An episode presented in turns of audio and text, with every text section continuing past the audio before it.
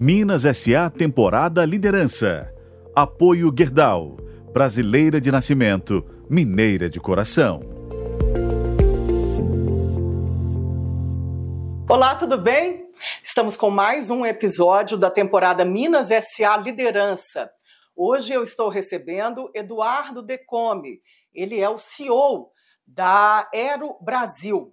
A Aero Brasil é uma mineradora de cobre e ouro. Tem em Minas, no Pará, no Mato Grosso e na Bahia, além de uma unidade operacional em Minas Gerais. A empresa tem cerca de 3.500 funcionários e está com um plano de investimento de 2 bilhões e 500 milhões de reais neste ano no Brasil. Eduardo, muito obrigada pela sua presença aqui na Coluna Minas SA, nessa temporada liderança aqui em Minas Gerais. Tudo Eu bem? Eu agradeço, tudo bem, né? Obrigado pelo convite. Prazer estar aqui com você. O agradecimento é nosso. Eduardo, queria que você começasse falando um pouco sobre a sua trajetória na, na mineração ou em outros setores. Como vem aí essa, essa caminhada? Como começou essa história? é. Bom, eu, eu sou economista de formação, uhum. né? então a minha carreira sempre foi no setor de finança corporativa de empresa. Eu sempre trabalhei em empresa. E assim, talvez fica mais relevante a partir de mais ou menos 2003, que é quando eu começo a trabalhar no setor de commodities. Uhum. Na época eu trabalhava na área de biocombustível, era um projeto que o, o governo estava começando de produzir é, biocombustível para agregar biodiesel ao diesel.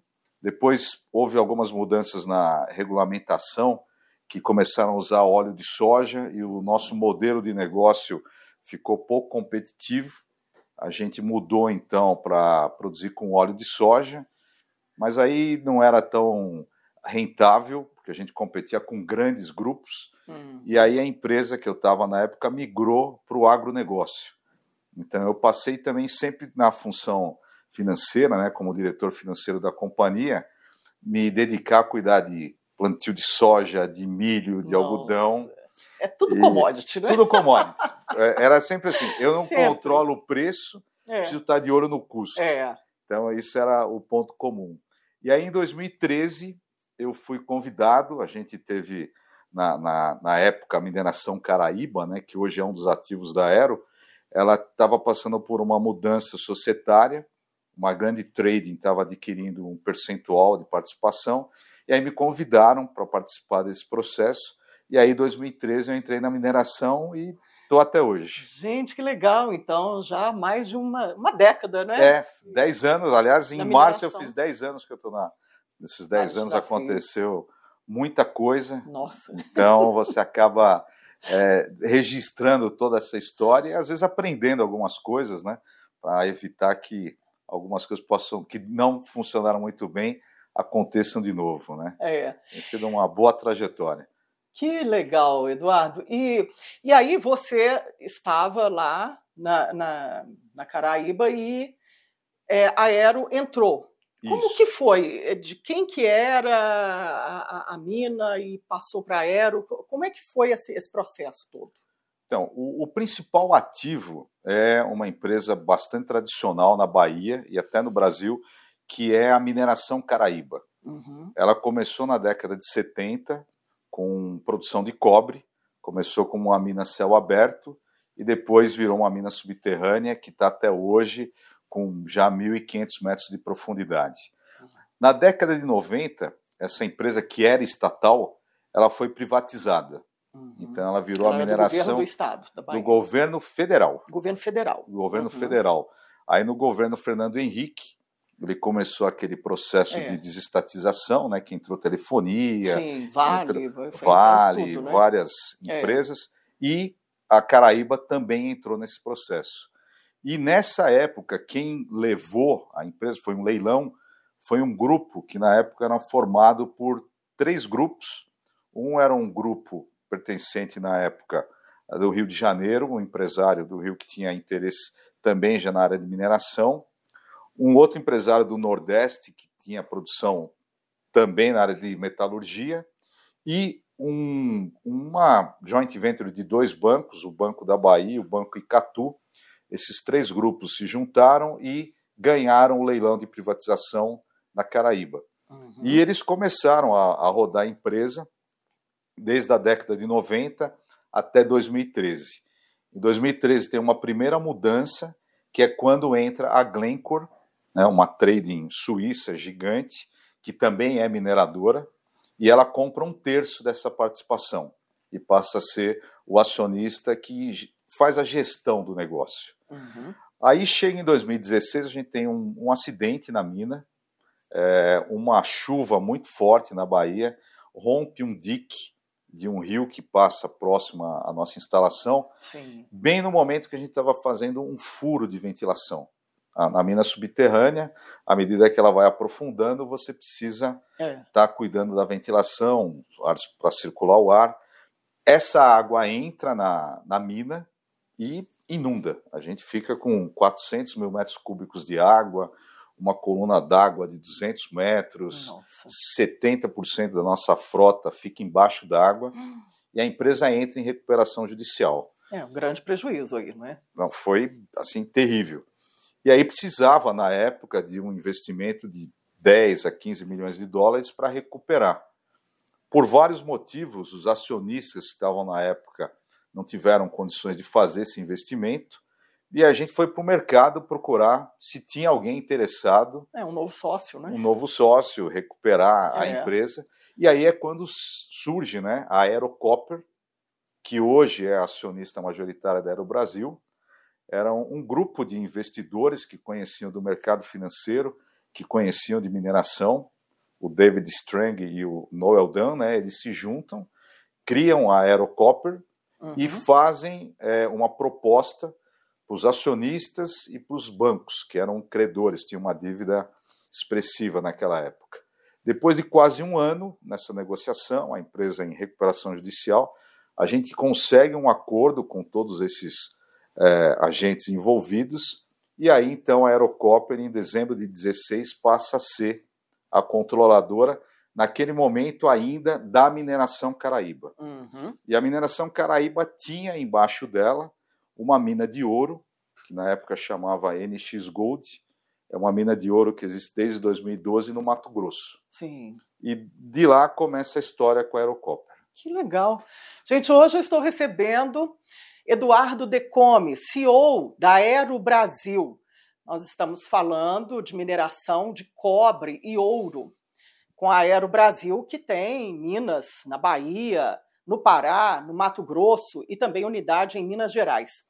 Eduardo, aí fala um pouco sobre a Aerocopter. O, o que, que ela é, visualizava para o Brasil? Né? Qual era a intenção dela? Ela é canadense e aí se interessou por esse ativo com todo o potencial pela frente, não é? Pois é. Porque na época era o quê? Qual que era a produção lá da, da a mina A produção Caraíba? na época era da ordem de 20 mil toneladas de cobre por ano. Uhum. Né?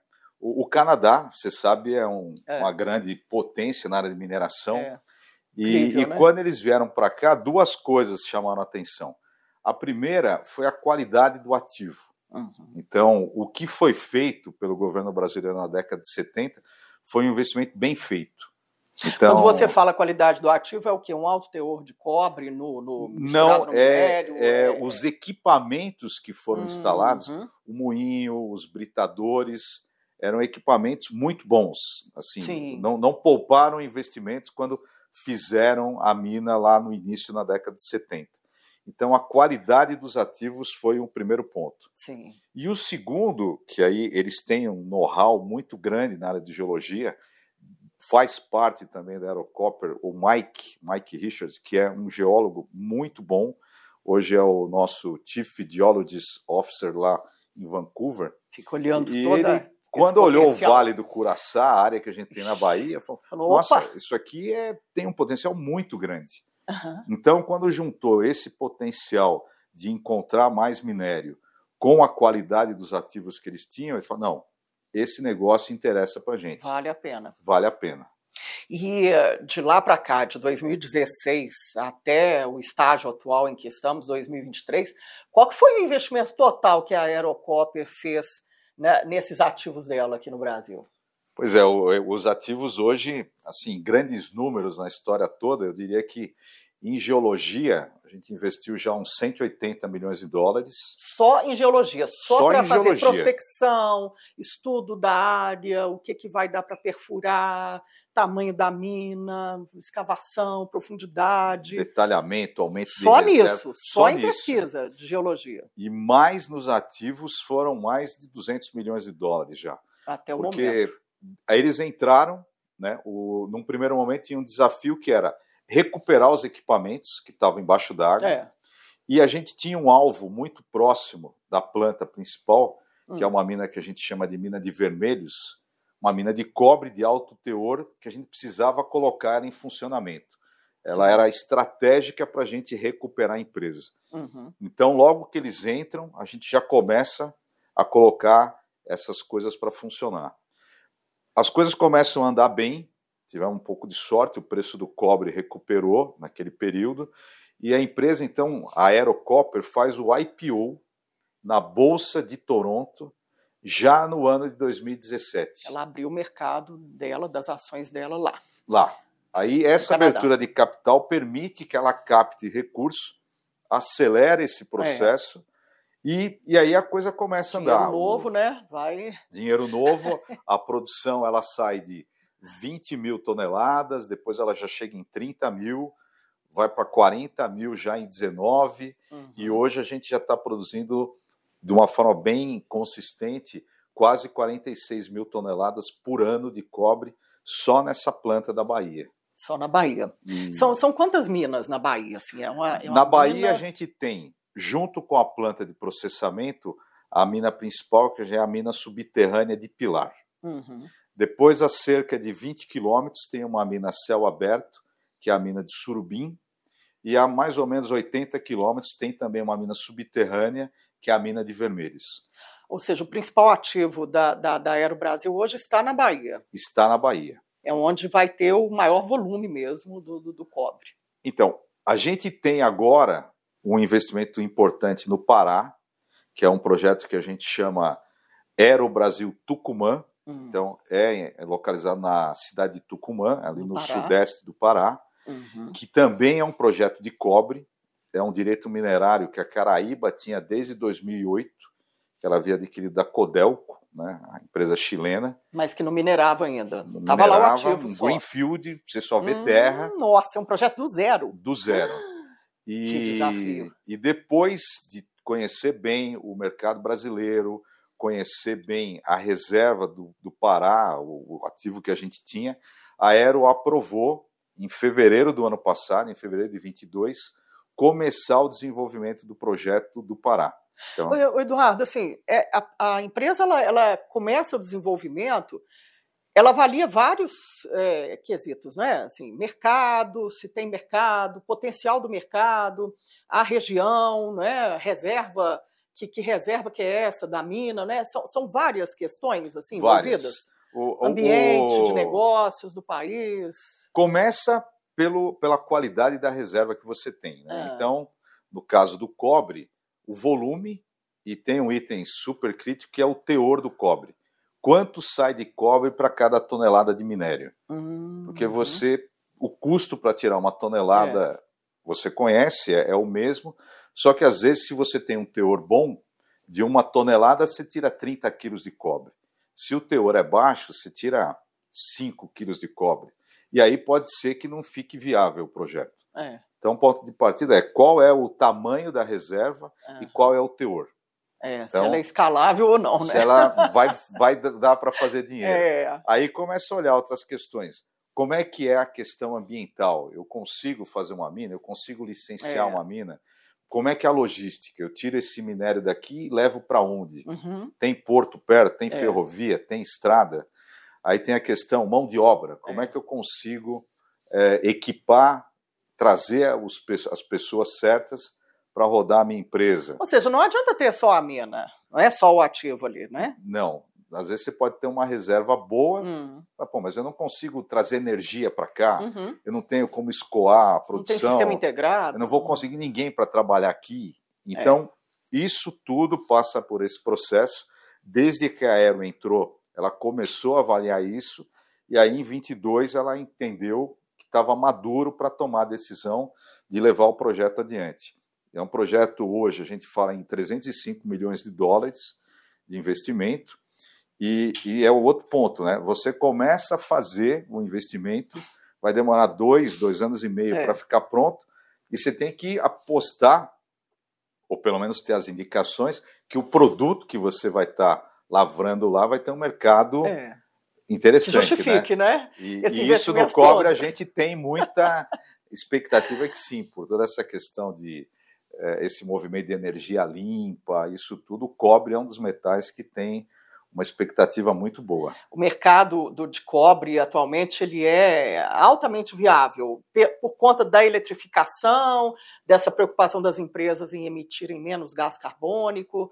É, é, é um mercado sem fim. Ele, ele, ele vai estar agora numa curva boa. Ele está numa curva boa. É, esses protocolos todos que foram criados aí de energia limpa, é. né, de problema da, do clima em geral, Hoje tem três principais drivers aí que ajudam o cobre. Um é o carro elétrico, que tem um consumo de cobre muito maior que um carro convencional. Tem a questão da geração de energia solar, que você gera em áreas isoladas, você precisa transmitir essa energia. E é tudo ainda fiação de cobre. Cobre tudo. é, até hoje, não sei não se em algum momento. Substituir. Não conseguiram. Como condutor, o uhum. cobre é o melhor condutor. É o mais eficiente. E é mais rápido a condução por ele. Ele, ele tem menos, menos perda de, de, na, na transmissão. Uhum. As características do cobre permitem que ele não se altere tanto.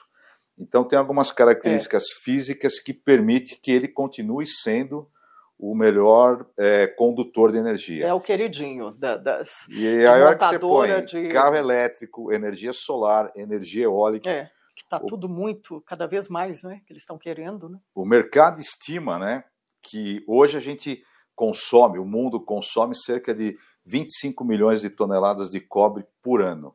Nossa. Que até 2030 esse número pode chegar a 40 milhões de toneladas. Ou seja, tem muito mercado aí pela tem frente para o Brasil. Se Deus quiser, não vai faltar consumo de cobre. É, no carro também, é, é, Eduardo, você falou que é um volume enorme, não é, para o carro elétrico, né? Muito mais que o, Muito carro a combustão. Mais. É, você tem a, a, bateria, que tem os metais que todo mundo hoje comenta bastante, né? Lítio, níquel, cobalto, é. Tem alguns estudos aí com o próprio nióbio é. para fazer baterias mais eficientes, uhum. mas você precisa transmitir isso, e aí é. entra de novo o cobre. Então, esse número varia, mas hoje falam que um carro convencional consome 20 quilos de cobre e um carro elétrico consumiria entre 70 e 80 quilos. É, então, e aí, então, diante desse planejamento das montadoras de é, terem a eletrificação dos carros com mais ênfase a partir de 2026, né, 2030, tem um mercado aí sem fim, então. Tem um mercado né? muito grande. A gente está bem feliz de estar tá é. nesse mercado, apostando nesse momento aí, que a gente acredita que individualmente para nós é bom, mas se os governos conseguirem atingir esses objetivos de redução de emissão de, de gás carbônico, de fazer uma energia limpa, sem dúvida deve trazer vários benefícios, né? É. Eduardo Decome, CEO da Aero Brasil, hoje na temporada Minas SA Liderança, em mais um capítulo. Eduardo, é, falando sobre investimentos ainda, é, a gente tem no Brasil esse projeto para 2023 de, em reais, 2 bilhões e 500 milhões de reais da Aero para investir é, em, em, toda essa esse escopo aí da, da, das minas da Aero. É, o investimento maior, ele continua sendo em cobre? Continua sendo em cobre. Se a gente pegar o nosso investimento de 2023, 45% mais ou menos vai para a mina do Pará. A gente tem o projeto de, de concluir esse investimento na mina do Pará em junho de 24. Uhum. A gente entraria em operação em junho de 24. Então, no ano de 23, desse total de 2 bilhões e meio, 45% está indo para o Pará. 40% está ficando na Bahia. Então a gente está ampliando a capacidade da nossa planta de processamento. A gente está elevando de 3,4 milhões de toneladas para 4,2 milhões de toneladas por ano de processamento de minério. Uhum. E como a nossa mina subterrânea está ficando mais profunda e a gente identificou reservas interessantes em níveis mais profundos, começa a ficar inviável você continuar descendo com caminhão.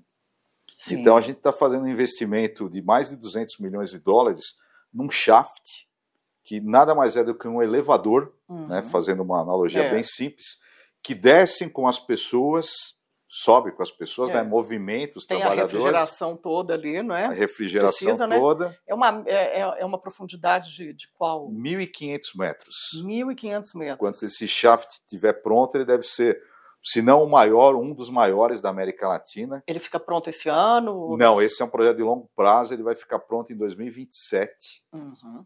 E, e ele vai reduzir. Hoje, para a gente chegar da superfície até o ponto de lavra, a gente demora quase duas horas. Com esse shaft, a estimativa é que a gente demore 11 minutos. Nossa, Então, trem a- bala mesmo, né? tirar o minério de lá, bala. que hoje o caminhão É. sobe. E são E- aqueles caminhões off-road, né? Enormes, né? São que- caminhões enormes, tem que demandam tempo. todo tem que ser rebaixado É. porque a, a cota da galeria 4, 5 metros de diâmetro. Uhum. Então esse shaft realmente vai permitir que a gente acesse esse minério mais profundo e estenda a vida útil da mina até 2042. A gente já tem reserva Bahia. certificada na Bahia até 2042 e o nosso desafio hoje é fazer esses investimentos para permitir lavrar esse minério que está lá. Aí a capacidade instalada dela vai para quanto? Atualmente, co- como é que está essa, essa capacidade? O- hoje a gente tem na planta ah, esse processamento de 3,4 milhões É. de toneladas, a gente vai elevar para 4,2 e tem possibilidade de expandir isso ainda mais no futuro, dependendo do que a gente encontrar de novos alvos, de novos minérios que demandem maior capacidade de processamento. Como é que é, Eduardo, é- é- esse volume? É- não é o cobre que vocês já tiram logo da terra, né? Do minério lá da, da- do, do que é a lavra. É, é um concentrado.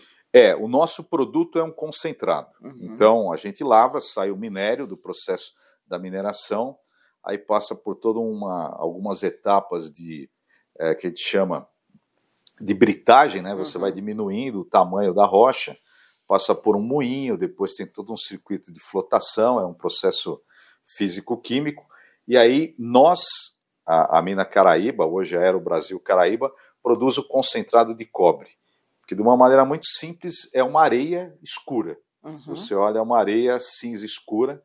A gente vende isso para tradings ou diretamente para alguma metalurgia. No Brasil só tem uma, que é a Paranapanema, né? O pessoal Uhum. chama um smelter. Aí ela beneficia. Ela compra esse concentrado e o processo dela, a metalurgia, transforma naquelas chapas de cobre que a gente vê, né? Que é Uhum. o catodo.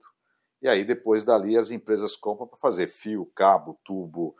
Aí tem várias aplicações, né? Então, a, a, a produção da Aero Brasil, em toneladas, é de concentrado de cobre. É, a gente Uhum. produz hoje cerca de 125 mil toneladas de cobre, é, concentrado de cobre, Uhum. que tem, em média, 30% de cobre. Então, hoje, a nossa produção, que a gente fala de cobre contido em concentrado, é de 45 mil toneladas ano. Sim. Eduardo, e, e aí essa, esse investimento ele, ele passa pelo ouro também, não é? Vocês têm mina de ouro, a Aero Brasil tem mina de ouro no Mato Grosso. No Mato Grosso. É Também uma- vai ter um, uma, uma elevação aí de produção lá que é também substancial, não é? Sim, a gente tem uma mina de ouro lá no município de Nova Chavantina. Hoje a gente chama de Aero Brasil Chavantina. É uma mina que tem cerca de 400 funcionários e a gente produz 45 mil onças de ouro. Traduz E isso pra gente, assim, não é? Também para É, as pessoas entenderem o- a, Uma onça Dá falar em vamos quilos aí, pesa não? em cerca de 30 gramas. Então, como a gente fala em 45 mil toneladas ano, a gente está falando de 1.200 quilos de ouro. Uhum, assim numa por aproximação por ano. A nossa expectativa esse ano é levar para 60 mil onças, Uhum. né? Então um crescimento aí de quase 30%. É. e a nossa produção vai chegar a cerca de 1.600 quilos no ano. Sim. É, é uma. Também é investimento em mina, em profundidade, em aumentar a profundidade dela. Profundidade, equipamento. A, a planta de paste fill, né, que é, é você, a hora que lavra, depois para poder lavrar as outras áreas, você precisa preencher aquela área para não comprometer a estabilidade da mina. Uhum. Então você produz isso nessa planta de paste fill que a gente acabou de investir. Então isso tudo já e com os investimentos que a gente fez em geologia, a mina de ouro já tem uma vida útil também assegurada até 2030. Então a gente já tem reserva é. certificada e agora estamos investindo na, nessas questões técnicas para poder Sim. continuar lavrando. Uhum. E, e o, depois, quando acaba essa mina, como que fica assim? Ou ela não, não acaba, né? Porque aí depende de mais escavação e ela tem um outro tempo de vida. É, você vê, a, a como exemplo, a mina da Caraíba, ela começou é. em 1970, ah, até hoje, tinha né? reservas lá até 86. É. Eu cheguei lá em 2013, tinha um plano que ia fechar em 2018 e hoje nós estamos falando em 2042. Nossa. Então eu espero que demore é. para terminar, mas quando termina, a empresa tem um compromisso com os órgãos ambientais, que é todo um processo de descomissionamento. Uhum. Então você tem que retirar toda a parte de fiação, você tem que tratar das barragens de rejeito, é. você tem que revegetar as áreas. Então é, é um processo bem é, detalhado, bem definido do que você precisa fazer ao final da vida útil da mina. Uhum. Então você vai provisionando ao longo do tempo um valor né? Para a hora que acabar o metal, é. aí você poder fazer e devolver para o meio ambiente uh, o site, né? Uh, numa condição uhum. que não cause nenhum dano para a água, é. para terra, é, que você não tenha risco de fauna, deixar. Flora, né? Exatamente. Falando em barragem, Eduardo, como é que está essa, essa questão na, na Aero Brasil? Como é que ela é tratada? Olha, felizmente ela não é um ponto que nos preocupa. A gente Ai, tem bom, né? É, apesar de tecnicamente a gente registrar na NM 54 barragens na operação da Bahia, o que é efetivamente a barragem é. que a gente costuma ver na imprensa, é, aquela gente, coisa enorme, aquela né? enorme que de é. repente putz, romper a é água vai correr né? É. A gente não tem nenhuma não tem montante. Uhum. É, as nossas barragens hoje, a gente tem basicamente uma que se compara a essa barragem que a gente tem, mas com níveis de segurança muito tranquilos. E as outras 53 que estão registradas são o que a gente chama de paddocks. Hum. São alguns depósitos, é. quase que um empilhamento seco. Então, o risco ele é, não vou dizer nulo, porque nunca tem um risco nulo, mas ele é extremamente baixo. A proporção é bem menor, não é? E, e, e vocês já estão fazendo esse investimento em empilhamento a seco? Sim, a gente tem todo ano um investimento para ajustar as nossas barragens, para preparar para continuar recebendo o rejeito. Uhum. A gente já tem um planejamento de como tratar nossas barragens para receber rejeito até 2042, que é a vida útil que a gente é. visualiza hoje. Então, é, é um ponto de atenção muito grande nosso, da comunidade, dos órgãos que nos fiscalizam. Uhum. Então, o pessoal do Canadá tem uma preocupação grande é, a gente uma tem governança enorme, né? Enorme. A gente tem muitos investidores estrangeiros é. que, principalmente depois daqueles problemas que a gente teve aqui no Brasil, é. eles entraram em detalhes para saber como era a nossa questão de barragem, mas não é um problema. Uhum. É um assunto que a gente trata dentro de como trata outros do dia a dia, mas não é algo que nos causa preocupação. Eduardo, falando aí, você falou vários custos, né? Esse investimento altíssimo que toda mineração precisa, né? As pessoas às vezes se assustam com os números, mas não tem jeito. Envolve muita tecnologia, muita operação, é, muita construção. É, e, o, e, o, mercado, às vezes, o que eu vejo em, em outros minerais é que é, o custo de produção, ele, é, as empresas nunca falam muito sobre isso, né? Ele é muito alto no Brasil ou ele é, é altamente rentável, dá para é, rentabilizar muito a operação em qualquer situação. No cobre também é desse jeito? Você fala em números. Podemos falar em números, né? O, a mineração, no cobre especificamente, ela tem um indicador que ela chama de cash cost. Quanto custa produzir uma libra de cobre? É. Né? Esse é, é, um referencial. Sim. E, e, a, e aí as empresas que divulgam informações para o mercado né, ao redor do mundo é, divulgam esse cash cost e várias é, revistas, sites especializados fazem um compilado desse cash cost. Então eles separam por quartis, se você está no quartil mais baixo. A, a Aerocopper hoje, né, as operações aqui, a Aero Brasil, a gente tem o, se posicionado nesse quartil mais baixo de custo. Uhum. Só que aí tem coisas que podem ser mérito nosso e outras são consequências do depósito. Então, se você tem um depósito que tem um teor muito alto, você tira uma tonelada de minério e sai muito cobre. É. O custo do seu cobre vai ser baixo. É, lógico. Se você tem um teor muito baixo, é o contrário. É, então, dá, né? o nosso depósito. Você gastou mais para produzir, né? Para produzir. Então, isso nos ajuda. Aí uhum. entra as outras questões. É mina céu aberto? É mina é. subterrânea? Como é que é o seu maquinário? Você utiliza de forma eficiente? Uhum. A sua energia é barata ou não? É. A planta está próxima da fonte do minério? Então, entram a mão de obra, né? A mão de obra que você Também, tem, que é turnos de operação, encargos, né? O custo Brasil. Vocês operam lá em três turnos também ou não? A gente opera em quatro turnos. Quatro turnos. Quatro turnos. É diferente a, a medição. É, horas. porque como é mina subterrânea, você ah, tem limitações tempo do tempo que você é. pode ficar lá embaixo, né? É. Então, quando você é, junta aí... tudo isso, você tem que estar tá controlando tudo isso. Commodity, o preço a gente não tem interferência nenhuma. É. Então a Depende gente tem que fazer a lição de casa e aí a nossa rentabilidade vai depender se a gente está conseguindo ficar com custo baixo é. e como é que está o preço da commodity no mercado. E olha a lupa, né? Nos e custos, olha a lupa. Né? Tem período que a, a maré é igual ajuda. Unha, né? Vai crescendo, crescendo. Vai crescendo, todo ano corta um pouco, né? É isso aí. Que legal. Eduardo, é, queria falar um pouquinho sobre a operação de Minas Gerais também. É interessante, Vamos. Minas, né? É, a mão de obra dela aqui, é, toda mineração, seja ela qual for, ela passa por Minas Gerais? Ela passa. Ah, historicamente, a mineração nasceu aqui, né? É. As Minas Gerais, né? E então hoje você tem as universidades mais renomadas do Brasil estão aqui.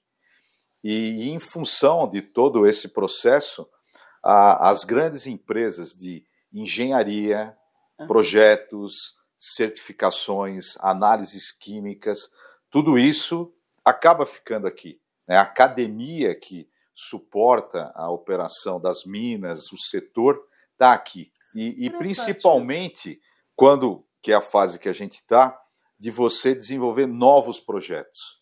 Depois que você entrou em operação, aí você consegue ter a, a mão de obra local, você uhum. hoje tem estados a Bahia está com uma vocação muito grande para a mineração, o vai Pará criando, né? é, vai criando, vai desenvolvendo mais, né? polos, né? mas principalmente na fase do projeto, você tem que ter alguma coisa em, em relação a Minas. E quando a gente começou o projeto no Pará, começou esses projetos é, na mina da, da Bahia, a gente viu que ia agregar muito mais valor, ia facilitar muito ter um escritório. Então a gente montou um escritório de projetos, um escritório técnico. Tem uma base operacional, então? Em Tem uma base em Minas, cerca de 20 pessoas, entre engenheiros, projetistas, só cuidando dos nossos projetos e fazendo essa interface com os fornecedores uhum. que existem aqui em Minas. É, ou seja, é, é, sempre a mineração depende desses fornecedores que estão Porque aqui em Minas eles acabam tendo o know-how de projetos no Brasil inteiro. Uhum. Então, é, é muito difícil você pegar hoje uma mina do Brasil que não tenha tido, em algum momento, algum projeto desenvolvido que não foi com algum fornecedor aqui da, da ah, do estado. Legal isso. E aí, é, Minas Gerais, né, já que vocês estão com o pé aqui em Minas também, passa pela ideia da, da mineradora ter é, outros ativos, entrar em outras áreas, né? É, minério de ferro, fazer alguma coisa aqui com empresas de Minas, ou uma joint venture, alguma coisa nesse sentido, ou começar um projeto aqui ou não? É, isso, isso não está nos planos da, da, da Aero, é, o, mesmo em relação ao Brasil inteiro. O, o, Grupo Aero ele tem um foco claro em cobre uhum. e, eventualmente, ouro como uma atividade secundária. É, o processamento de ferro, que aqui em, em Minas é muito é. forte, é um processo que a gente não, não tem interesse de, de entrar. Uhum. Então, se aparecerem projetos na área de cobre, eventualmente ouro, que faça sentido e a gente possa participar, a gente vai olhar com mais cuidado. Alguma oportunidade de mercado, né? Exatamente. Assim, Mas sempre, principalmente na área de cobre. Uhum. Eventualmente, às vezes, junto com depósitos de cobre, aparecem uhum. alguns depósitos de níquel, uhum. e eventualmente isso acontecendo, a gente vai explorar níquel, mas a gente, o que a gente vai para o mercado e olha são principalmente os depósitos de cobre. Eduardo, a, a Aero ela tem cerca de 3.500 funcionários, né, colaboradores. Isso. É, é, como que isso está dividido? Né? Como é que é essa, essa participação no mercado? Olha, a maior parte está na Bahia. É, que é o ativo principal. Que é o ativo né? principal, onde tem a planta, tem as três minas. Então, dos 3.500, quase 2.800 estão na Bahia. Uhum. A gente tem um contingente de cerca de 400 hoje na operação de ouro no Mato Grosso. O projeto lá do Pará, ele hoje atua muito mais com terceiros, mas a gente já tem uma equipe própria de quase 100 pessoas. Uhum. E o restante a gente tem dividido entre geologia, a gente tem um time muito forte de geologia. Tem que ter sempre, né? Esse time, tem que ter né? sempre. Esse é o crescimento. É, esse é que vai Se falar. Se não tiver né? geologia, a gente não tem futuro. Pode né? investir que tem mais aqui, né? O, o, pessoal da geologia até brinca: sem nós vocês não têm futuro. Mas é mesmo. E é né? verdade, né? Preciso achar onde está o minério. É. E, e o, a área de suporte, né? Uhum. RH, TI, é. financeiro, contabilidade, segurança, meio ambiente, tudo isso. Então, esse, essa é mais ou menos a distribuição que a gente tem desses 3.500 funcionários. E tem mais contratação aí? A mineradora está sempre contratando? É difícil encontrar no mercado? Eu sempre converso com o pessoal de mineração, siderurgia, e eles falam que tem uma dificuldade enorme atualmente no mercado de encontrar essa mão de obra especializada, que saiba operar máquinas, até drones, né? Não sei se é o caso de vocês lá, mas é um pessoal muito especializado e que depende de muita qualificação, né? muitos cursos. É, a gente até brinca, eu tinha um ex-diretor nosso que ele brincava e falava: o nosso problema é que a gente não acha mina na praia de Copacabana, né? Então você tem que é arrumar verdade. profissionais para transferir é. para a área que está o depósito. Gente que quer ir trabalhar lá Então Pará, já é um desafio, Bahia, porque é. às vezes não tem infraestrutura para a família. Uhum. Então, esse é um problema para a mão de obra.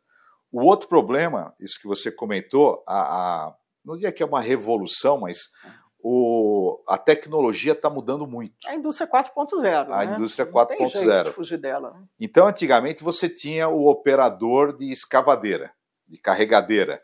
É. Ele descia lá na mina e dirigia, pilotava, fazia uhum. os comandos. Hoje, está migrando para, de repente, você estar tá sentado numa sala, distante da operação, controlando remotamente. Saber então, apertar os botões ali. Né? Muda totalmente a qualificação é. do tipo de operador.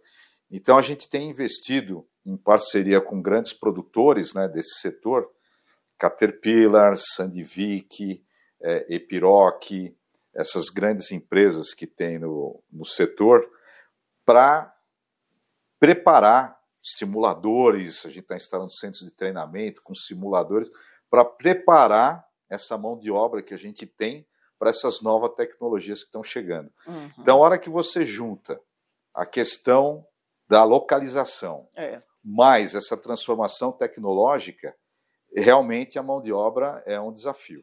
Mas vocês têm encontrado? Tem Temos uma... encontrado, a gente procura ter.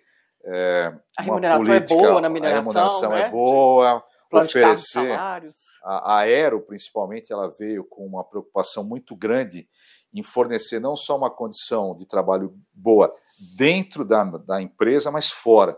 Então, a gente investe muito em suporte médico, áreas de assistência hospitalar, educação. Uhum. A gente procura fazer programas junto com a comunidade para melhorar os clubes que tem na cidade, para que a, a, mão de obra, quando ela vem, ela possa vir. É.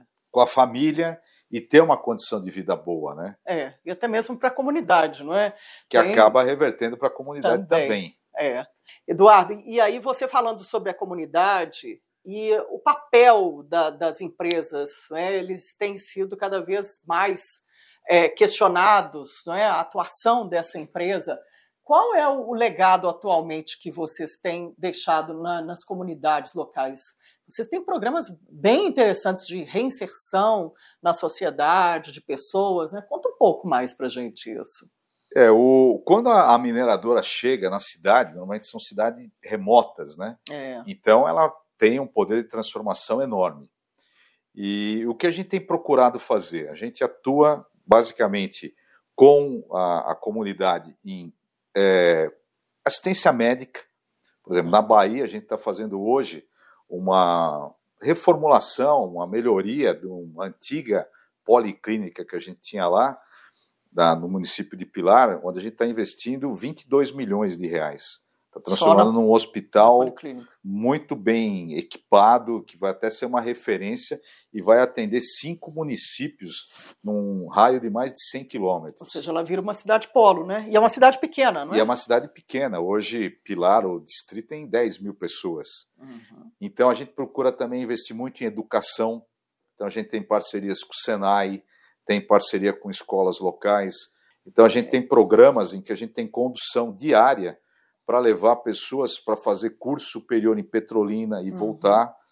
E, e a qualificação, e, né? O tempo inteiro. E, e, a gente então procura fazer com que a, a comunidade tenha um grau de instrução maior para poder trazer novos negócios que vão reverter. É. A gente tem hoje, por exemplo, lá uma cooperativa de pessoas da comunidade que criam cabras. A gente ajudou eles no processo de produção de leite, de queijo. Hoje eles têm queijo certificado pelo Ministério da Saúde, é, eles têm queijo que ganha prêmios em campeonatos é, é, mundiais, nacionais, né? aí, mundiais de qualidade de uhum. queijo. Uhum.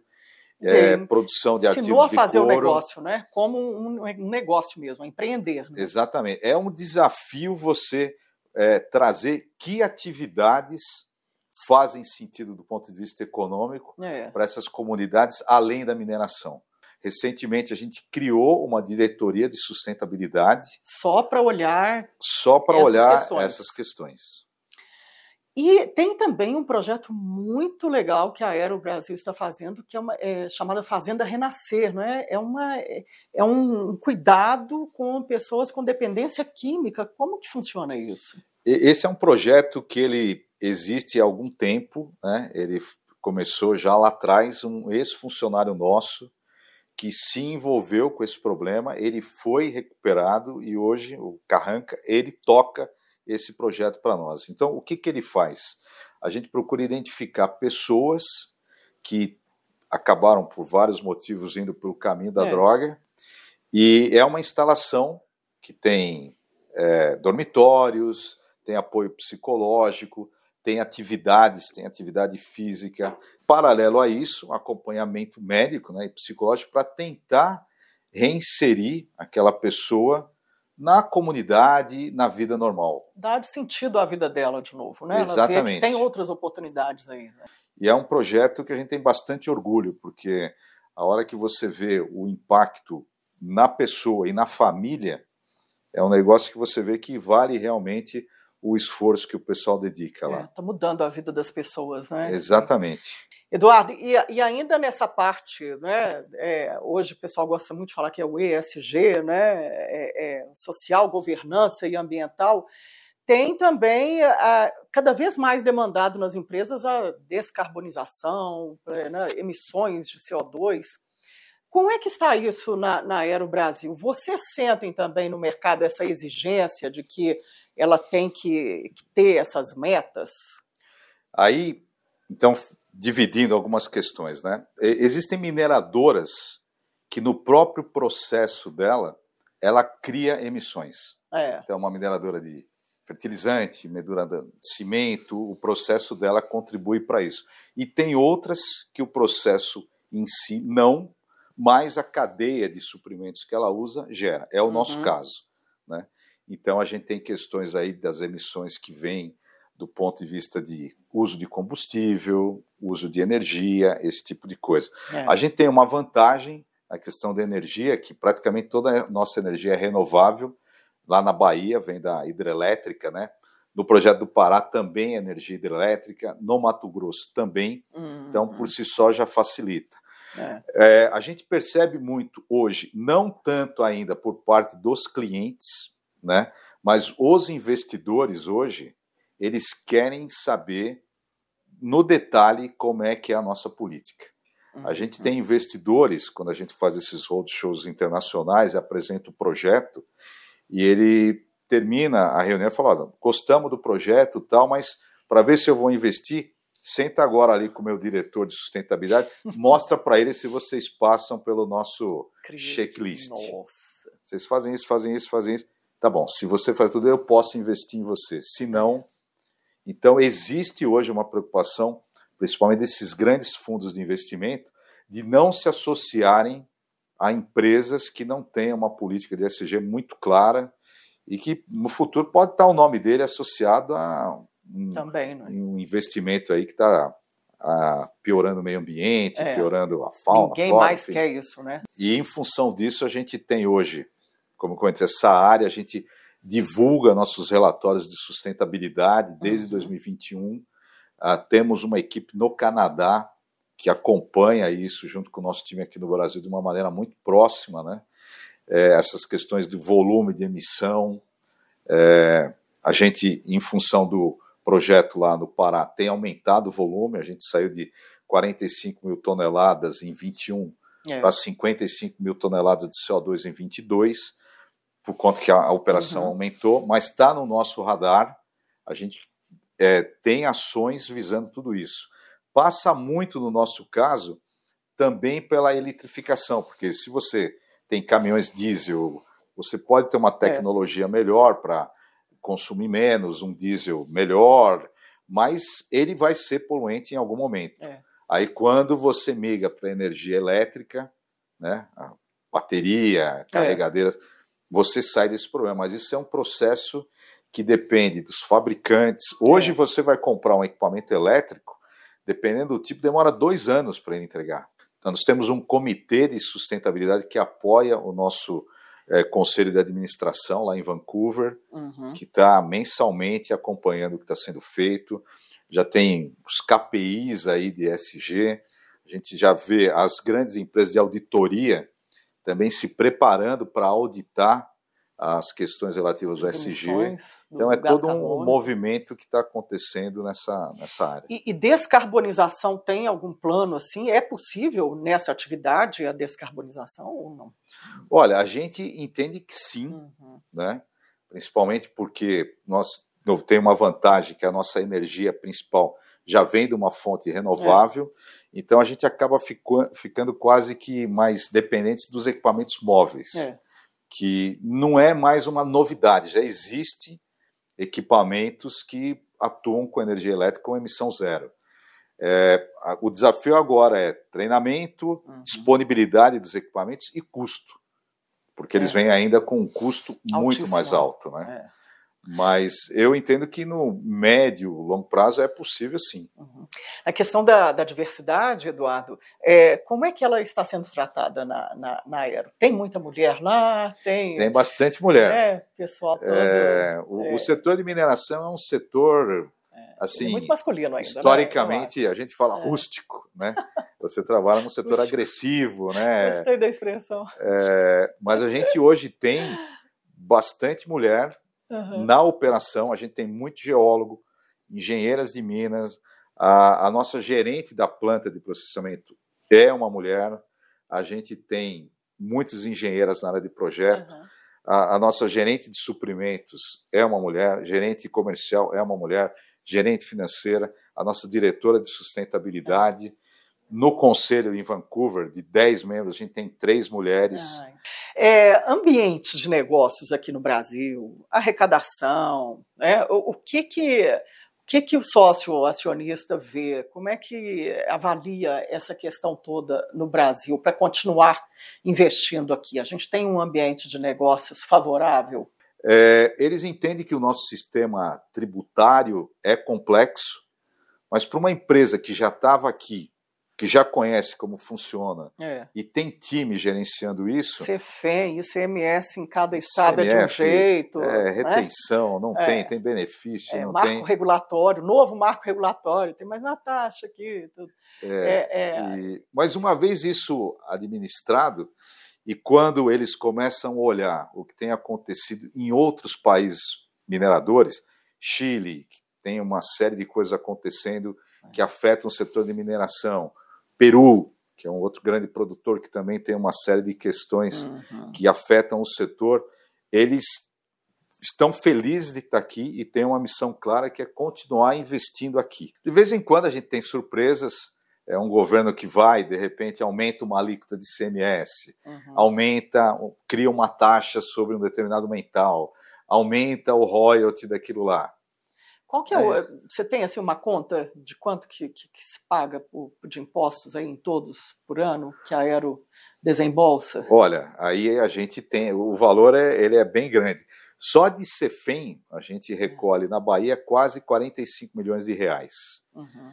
É, quando você coloca o, o PIS e COFINS, aí a conta, É. sem fugir da pergunta, é que depende muito quanto eu vendo no mercado interno É. e quanto que eu exporto. É pelo Mas num, né? num ano típico, vamos pegar o ano é, passado, que a gente faturou cerca de 2 bilhões, né? Uhum. metade foi no mercado interno, 1 bilhão. PIS e COFINS, 9%, 9,25%, então são quase 90 milhões É. de PIS e COFINS que entrou nessa conta. É uma bolada, né? Aí você põe imposto de renda, É. INSS, a nossa folha hoje, ela chega a quase 200 milhões de reais ano. Então são números expressivos São. Que levam essa conta aí para algumas centenas de milhões. Falando em faturamento, é, como é que está a previsão de faturamento para os próximos anos? 2 bilhões no ano passado, 2023 agora já num, num outro patamar? O, o volume de produção ele é mais ou menos igual, né? No Uhum. cobre vai ficar em torno de 45 mil toneladas também, 45.700. A gente viu o preço um pouco melhor primeiro, nesse primeiro trimestre comparativamente à média do ano. Então a gente espera esse ano um faturamento um pouco maior, mas de novo vai depender do que vai acontecer com o cobre daqui É. até dezembro. O ouro a gente tem um aumento de produção, então a gente vai estar saindo de um faturamento de 380 milhões de reais e a gente está projetando aí 450 milhões. Mas também depende da cotação, do Cotação. ouro, do dólar. Instabilidade no mundo, né? guerra, né? Ah, mexeu lá, o ouro É. cai, o ouro sobe, É. o dólar cai, o dólar... É. isso é direto e impacta o nosso faturamento. Mas a gente tem uma expectativa que esse ano seja melhor que o ano passado, e aí sim, o ano que vem, olhando o grupo Era o Brasil, com a entrada em operação de Tucumã, aí a gente dá um Aí- pulo. É, tem a fase do ramp-up, mas já, A gente já já espera vai tirar. outro patamar, né? outro número. A gente espera tirar 20 mil toneladas de cobre em, em Tucumã o ano que vem, Já e em 2024. 25 passar a ser um produtor de mais de 100 mil toneladas de cobre ano. 45, 50 mil toneladas na Bahia e 55, 60 mil toneladas no Pará. Esse é, É. o nosso, nosso target. É o foco, é, o foco aí é, é chegar nesse, nesse volume total. Exato. Que bom. Eduardo, já chegando no final da conversa, muito boa conversa, aprendi demais sobre cobre aqui, ouro também, mas é, a gente pode ter aí um IPO da empresa aqui também no Brasil, já que lá no Canadá ela já abriu o mercado, já tem ações. É, nó- nós, temos a, desde o início de 17 as ações na Bolsa de Toronto. No ano passado, até para ficar mais visível, a gente começou a é, ter as nossas ações negociadas também na Bolsa de Nova York. Hoje, a Bolsa de Nova York já representa quase 30% do volume diário de ações negociadas. E a gente fez, desde o ano passado, já duas sessões de roadshow com os investidores institucionais, né, fundos, family office, né, para mostrar um pouco o setor de mineração, porque Uhum. na bolsa hoje, aqui no Brasil, mineração é Vale. Né? Quando você Sim. fala em mineração, só que a Vale é um outro negócio gigante perto da, do que nós somos. Né? Então a gente tem que mostrar para eles o que é o cobre, é. o que é a mineradora de cobre, o que é a Aero Brasil. Tem que começar a democratizar esse assunto para mostrar né? para que você conhece o tema, você tem custos quando abre, se não tiver um é. volume que nos permita aumentar o volume de negociação ou eventualmente abrir um canal para uma captação futura, mas aí você precisa vender a ideia do que é a mineração de cobre uhum. aqui no Brasil. Então a gente está nesse processo, a gente não tem nenhuma data estabelecida, a gente tem um novo roadshow programado agora para o começo do segundo semestre. Vamos de novo mostrar é. como é que os projetos estão acontecendo. Tem tido uma boa receptividade? Assim, Muito assim, boa recepção. Não, ah, pô, é não imaginava que é. existe isso. Pô, como é Tem que, que é? Falar, né? Tem que falar. E, então pode ser que seja no futuro um mercado que a gente possa estar tá também abrindo para negociar nossas ações. Mas ainda não tem um plano plurianual aí não, em relação a isso? Nesse quesito, não. Tá bom. Eduardo, quero agradecer a você aí por todo esse tempo dedicado a gente para conversar mais sobre mineração, sobre o cobre, o ouro, todo o planejamento da Aero Brasil aqui. Muito obrigada pela entrevista. Eu que agradeço. Muito obrigado, obrigado da oportunidade de falar do nosso setor, falar da Aero e estamos sempre à disposição. Toca aqui. Obrigada, viu? Muito, Muito obrigado. obrigada mesmo. Prazer. Sucesso sempre. Obrigado. Hoje eu conversei com Eduardo Decome, CEO da Aero Brasil, e mais esse capítulo da temporada Minas SA Liderança. Muito obrigada pela sua audiência e até uma próxima.